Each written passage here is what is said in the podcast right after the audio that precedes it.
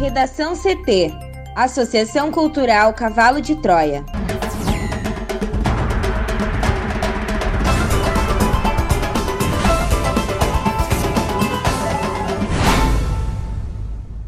Agora, no Redação CT. Governo do Rio Grande do Sul anuncia que vai pagar salários do executivo em dia até abril.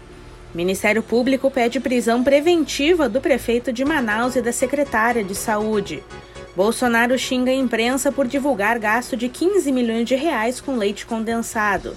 Estudo da Unicef indica que 5,5 milhões de brasileiros deixaram de estudar na pandemia.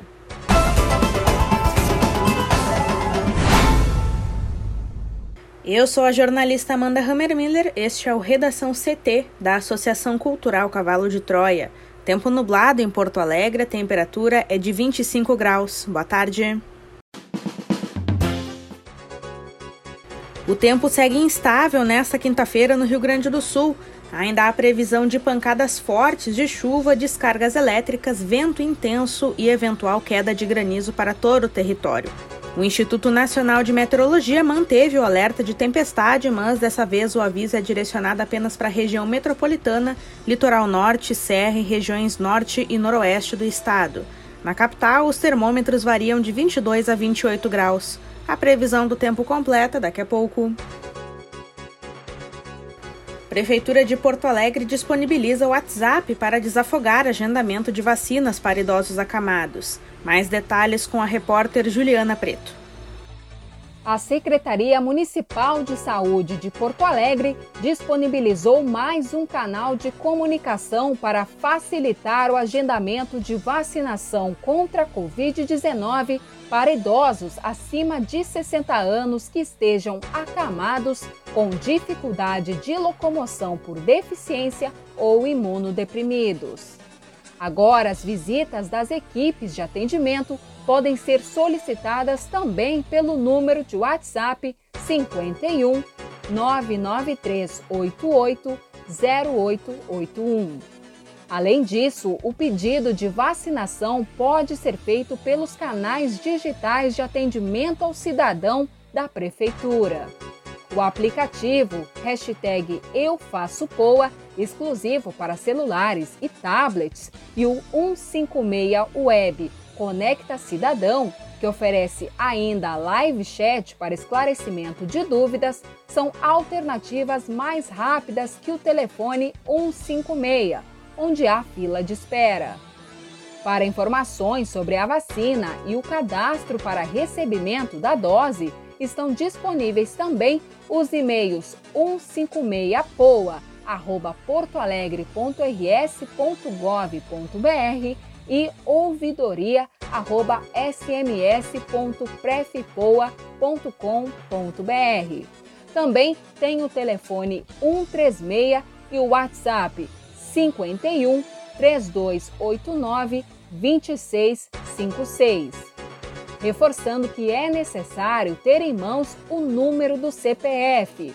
E os demais dados para o cadastro são nome do paciente, data de nascimento, confirmação da condição de acamado, se há dificuldade de locomoção e se conta com auxílio de cuidadores.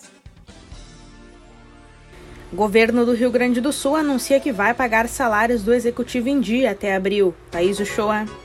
O governo estadual anunciou na tarde desta quarta-feira que os salários do funcionalismo do executivo serão pagos em dia nos meses de janeiro, fevereiro, março e abril.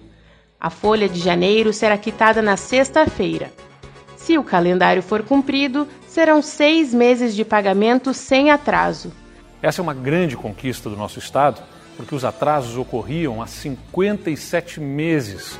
As projeções da Secretaria da Fazenda indicam que os aportes do Imposto sobre Circulação de Mercadorias e Serviços, o ICMS, do Imposto sobre Propriedade de Veículo Automotor, IPVA, e a diminuição de despesas obrigatórias permitem um maior fluxo de caixa, permitindo o pagamento em dia do funcionalismo e também de fornecedores da Tesouraria Central, como merenda escolar, transporte escolar, serviços e obras de construção, ampliação e reformas de escolas e outros imóveis destinados à área da segurança, locações ou fornecimento de máquinas, de equipamentos e de veículos, seguros, limpeza, vigilância e mão de obra terceirizada.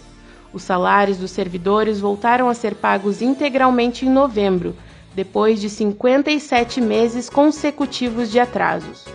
O mesmo ocorreu em dezembro. Conforme o Tesouro do Estado, a quitação da folha do Executivo será feita sempre nos últimos dias úteis de cada mês. Em janeiro, o pagamento será nesta sexta-feira. Em fevereiro, no dia 26, em março, dia 31 e em abril, dia 30. Para o Redação CT, Thaís Uchoa. O Grupo de Atuação Especial no Combate ao Crime Organizado do Ministério Público do Amazonas pediu a prisão preventiva do prefeito de Manaus, Davi Almeida, e da secretária municipal de saúde, Shadia Frache, em ação que denuncia irregularidades na vacinação do estado. O MP solicita ainda o afastamento dos cargos públicos de todos os 22 investigados. A Justiça Estadual disse não ser de sua competência a decisão e remeteu para análise da Justiça Federal. Em nota, o prefeito de Manaus se disse profundamente indignado com a atuação ilegal e arbitrária dos membros do grupo de atuação e que ingressará com medidas cabíveis contra os responsáveis. De acordo com o MP, a nomeação de 10 médicos pelo prefeito para o cargo de gerente de projetos, por meio da médica Ilcilene de Paula da Silva, com a participação da secretária municipal de saúde Shadia Frage e do assessor de Jalma Pinheiro Pessoa Coelho, configurou a prática de falsidade ideológica e peculato do chefe do executivo municipal, que teria como objetivo beneficiar o grupo. Ressalta ainda que a nomeação dos profissionais foi realizada nos dias 18 e 19 de janeiro, no acender das luzes da vacinação. No documento, o MP avalia que houve outras irregularidades, como a remuneração dos profissionais nomeados para o cargo ser superior à faixa salarial determinada para médicos no município. Os contratados com carga horária de 24 horas têm ganhado 9 mil reais, enquanto médicos temporários da cidade com carga horária de 20 horas semanais recebem menos de 7 mil reais. Essa diferença para o Ministério Público configura crime de peculato.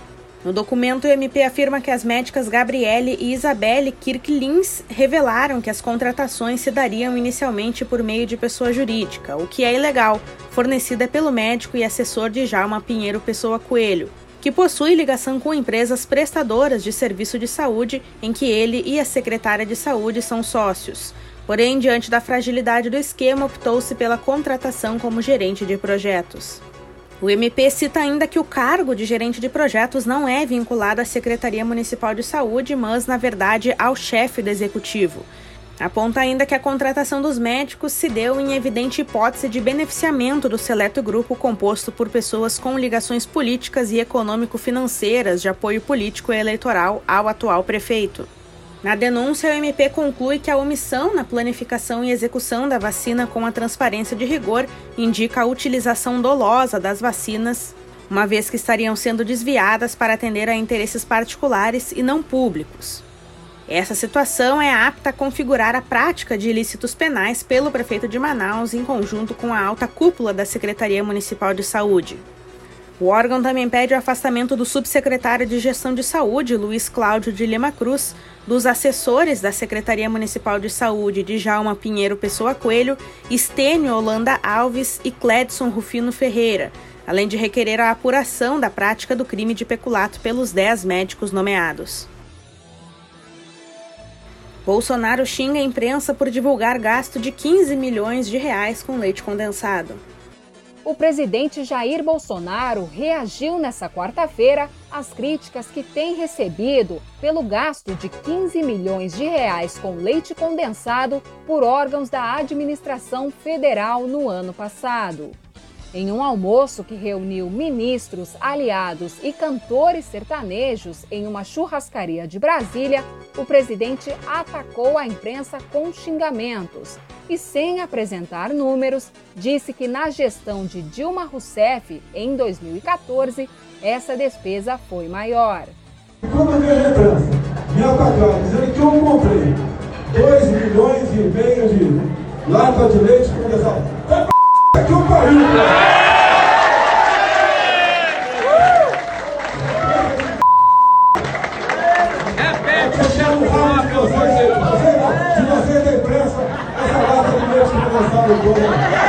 a churrascaria foi fechada para receber o grupo, mas um vídeo com as declarações do presidente foi divulgado nas redes sociais.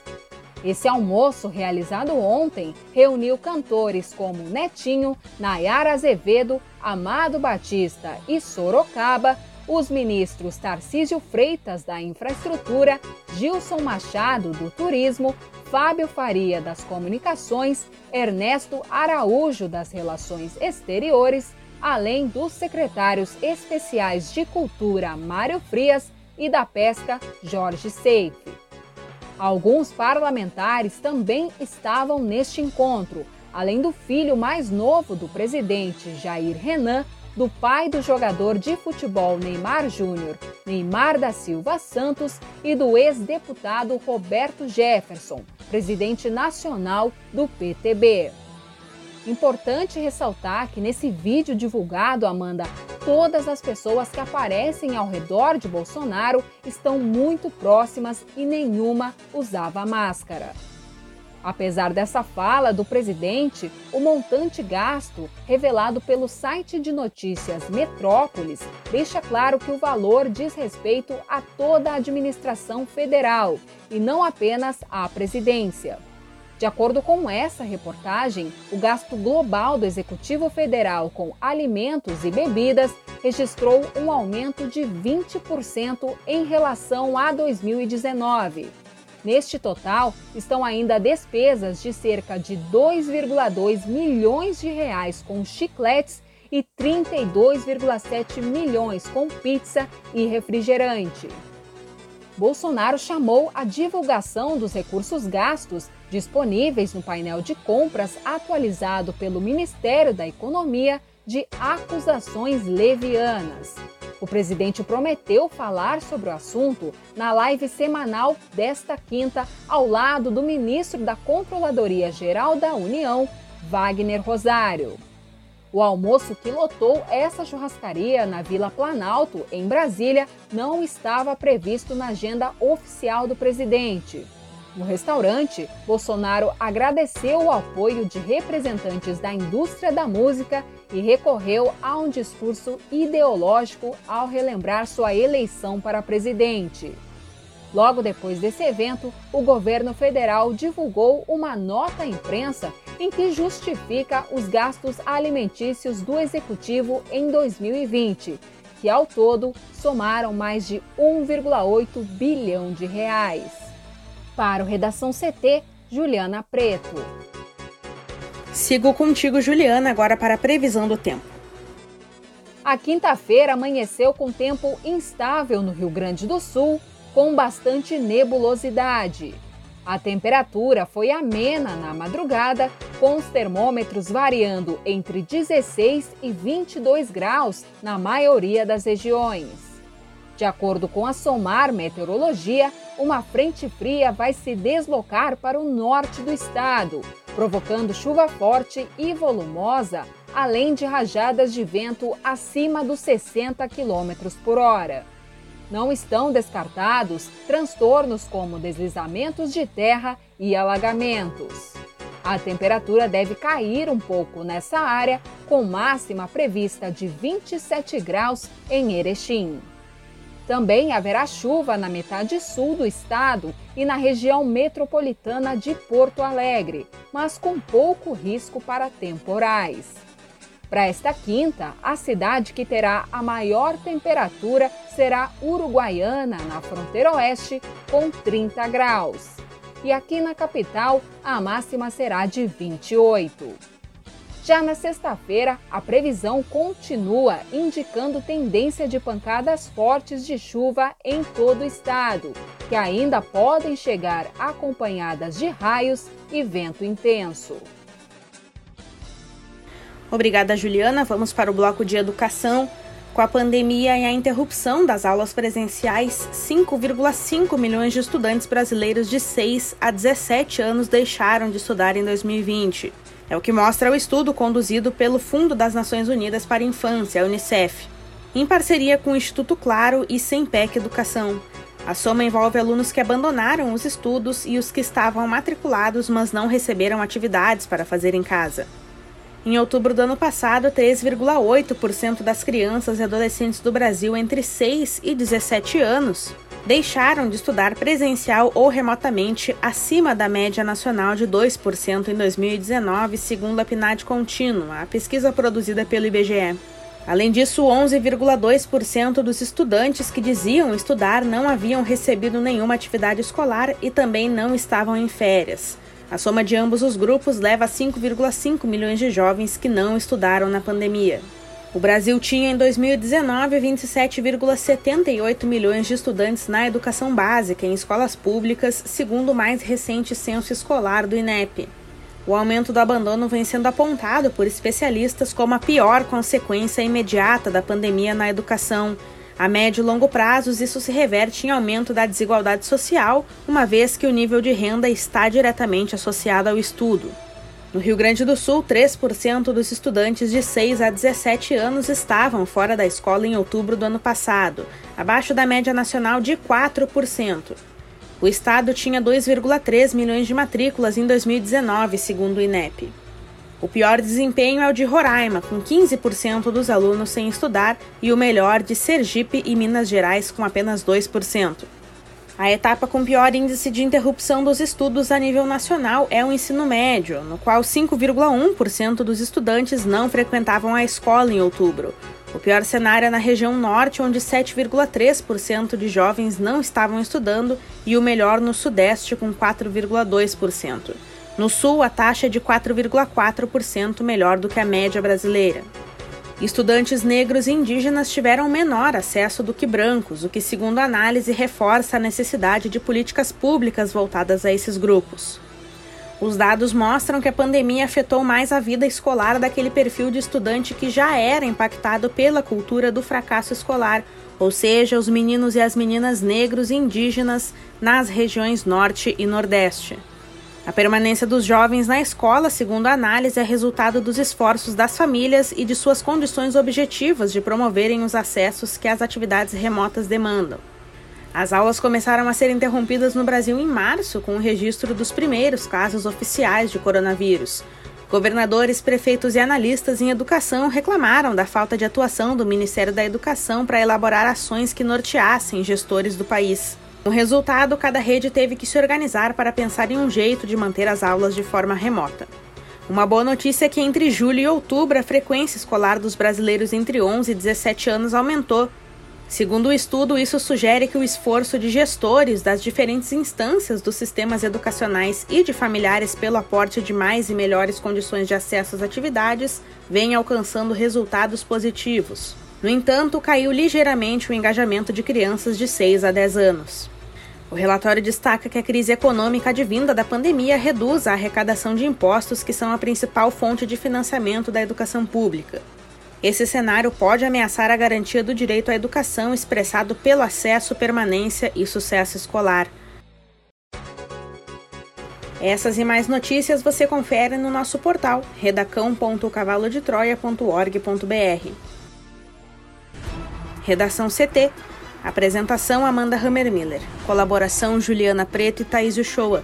Uma produção da Associação Cultural Cavalo de Troia com apoio da Fundação Lauro Campos e Marielle Franco. Próxima edição amanhã. Boa tarde.